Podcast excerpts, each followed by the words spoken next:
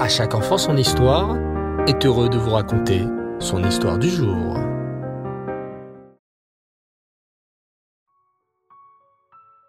Bonsoir les enfants et Reftov, j'espère que vous allez bien. Baou Hashem.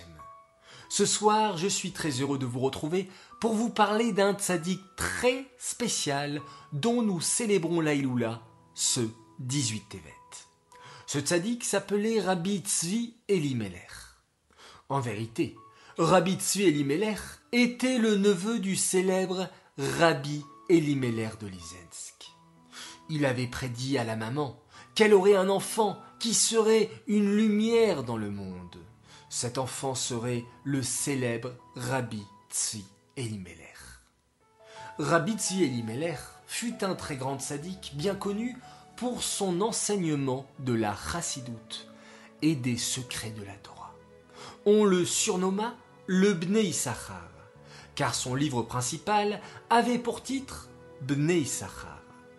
Le Rosé de Lublin, également un très grand sadique, disait d'ailleurs sur lui que sa Neshama venait de la tribu d'Issachar, qui était connue par ses très grands érudits en Torah.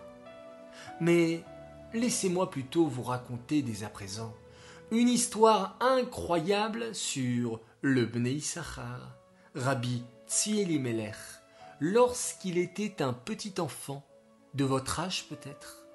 Il avait alors dix ans. Écoutez bien. Le papa de Rabbi Tzielimélech était un professeur. À l'époque, les enseignants de Torah avaient l'habitude, pour gagner leur vie, de quitter leur famille durant six longs mois. Et le papa du petit Tzielimélech faisait cela. Il était payé par un aubergiste, un homme qui le payait pour enseigner la Torah à ses enfants. Durant six mois donc, le papa du petit Tsi vivait chez l'aubergiste. Une fois, durant l'hiver, il faisait extrêmement froid dehors et le vent soufflait en rafale. Une nuit, justement de grand froid, le papa de Tsi se trouvait dans l'auberge on entendit soudain des coups à la porte. L'aubergiste se leva pour ouvrir la porte. Devant lui se tenaient trois Polonais, à moitié gelés. S'il vous plaît, demandèrent-ils, il fait grand froid dehors. Laissez-nous dormir dans votre auberge. Nous n'avons nulle part où aller. Mais l'aubergiste leur répondit. Avez-vous l'argent pour payer?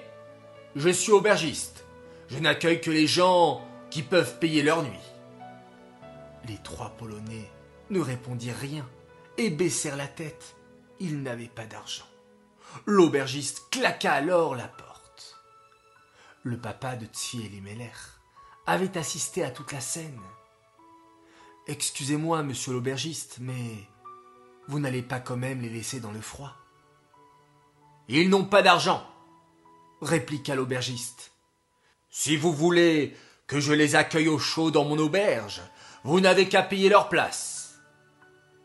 Le papa de Rabitsi et les n'hésita pas.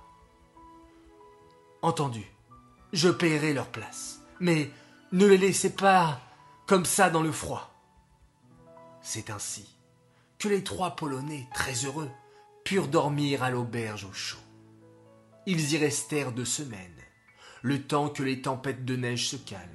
Puis, ils quittèrent l'auberge, sans oublier de remercier le papa de Tsielimelech pour sa générosité. Les six mois s'écoulèrent. L'aubergiste convoqua alors le papa de Tsielimelech. Faisons les comptes, cher professeur. Je vous dois quarante roubles pour tous les six mois que vous avez passés à enseigner à mes enfants. Mais comme vous avez décidé de payer les deux semaines de séjour pour ces trois Polonais, vous me devez quarante-trois roubles. Cela signifie que vous devez me rendre trois roubles. Je vous laisse rentrer chez vous pour la fête de Pessah, poursuit l'aubergiste. Allez retrouver votre famille, mais quand vous reviendrez, vous devrez me rembourser ces trois roubles. Le papa de ne savait pas quoi dire. Il était pauvre et il devait de l'argent à cet aubergiste, Qui plus est, il allait rentrer retrouver sa famille, qui serait bien étonnée de le voir revenir sans aucun salaire. Le papa de Tsielimeler dit au revoir à l'aubergiste et fit le chemin du retour. Lorsqu'il arriva dans sa ville, il n'osa pas rentrer à la maison. Il avait trop honte. Comment pourrait-il dire à sa famille qu'il revenait sans aucun sou pour acheter les matzot, le vin, des habits, des chaussures? Oh, je ne peux pas rentrer chez moi. Je ne veux pas affronter la tristesse du visage de mes enfants, de ma femme. Je vais aller étudier la Torah au Beth Amidrash. C'est ainsi que le papa de Elimelech se rendit au Beth Amidrash de la ville pour étudier. Mais le petit Tsi Elimelech avait entendu que son papa était dans la ville. Oh, mon papa m'a trop manqué. Je veux voir mon papa. Il doit sûrement être à la choule en train d'étudier la Torah. Elimelech courut donc à la choule et vit son papa, qu'il n'avait pas revu durant six mois. Papa, papa Tu m'as trop manqué Papa, regarde les belles chaussures que maman m'a achetées en l'honneur de la fête de Pessah. Et regarde mon beau costume. Mais, ajouta le petit Elimelech dans un souffle, Maman me les a achetés mais n'a pas encore payé. Elle attend que tu reviennes avec l'argent de ton salaire pour payer tous ses achats. En entendant ces paroles, le cœur du papa se serra. Non seulement il n'avait pas un seul sou, mais il devait même en rendre à l'aubergiste. Mais il essaya de cacher ses sentiments et garda sa émouna. Le papa et son fils marchèrent ensemble côte à côte pour rentrer chez eux. Ce serait bientôt la fête de Pessah. Il fallait rentrer, préparer la fête.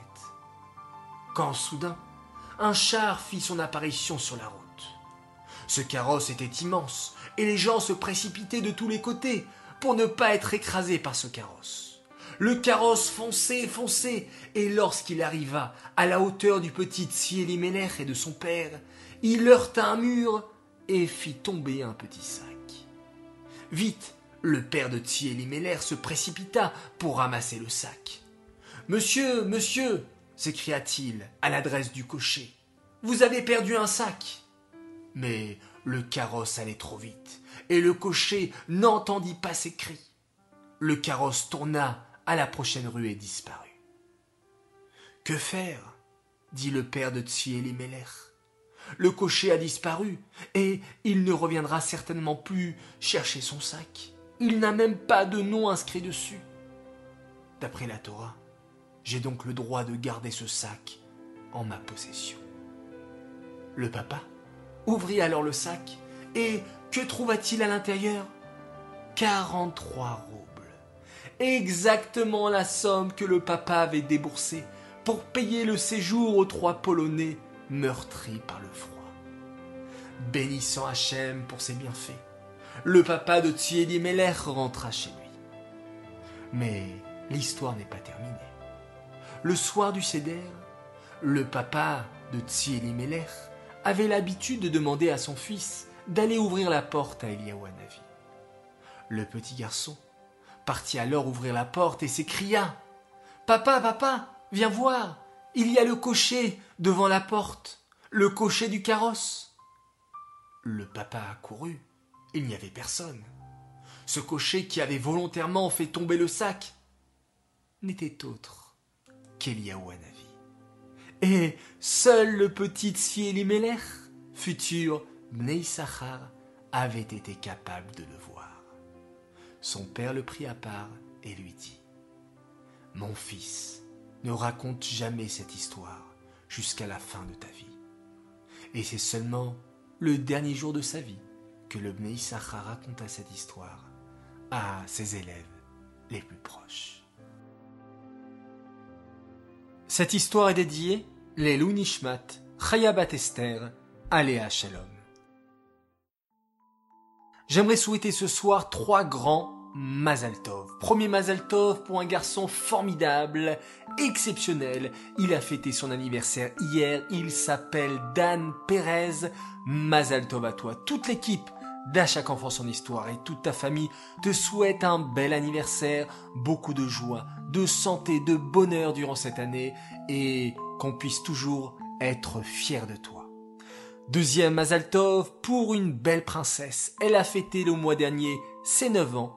Nous avons oublié de lui souhaiter bon anniversaire, alors il n'est jamais trop tard. Cher Rani Sarfati, Mazaltov à toi pour tes 9 ans, tu es grande maintenant. Beaucoup, beaucoup, beaucoup, beaucoup de bonheur pour toi, pour ton petit frère Srolik. Je sais que vous écoutez tous les soirs à chaque enfant son histoire, que vous faites un magnifique schéma Israël et que vous vous levez en forme dès le lendemain matin. Alors bravo à vous, vous êtes des champions, continuez à bien travailler et à bien prier, à l'école comme à la maison.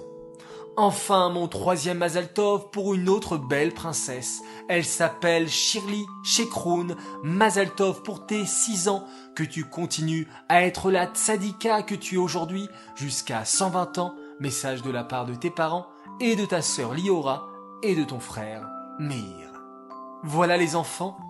L'histoire, les Mazaltov sont terminés. Je vous dis Laila Tov, très très belle nuit, faites de très jolis rêves. On se retrouve Bezrat Hashem dès demain et on se quitte en faisant justement un merveilleux schéma Israël.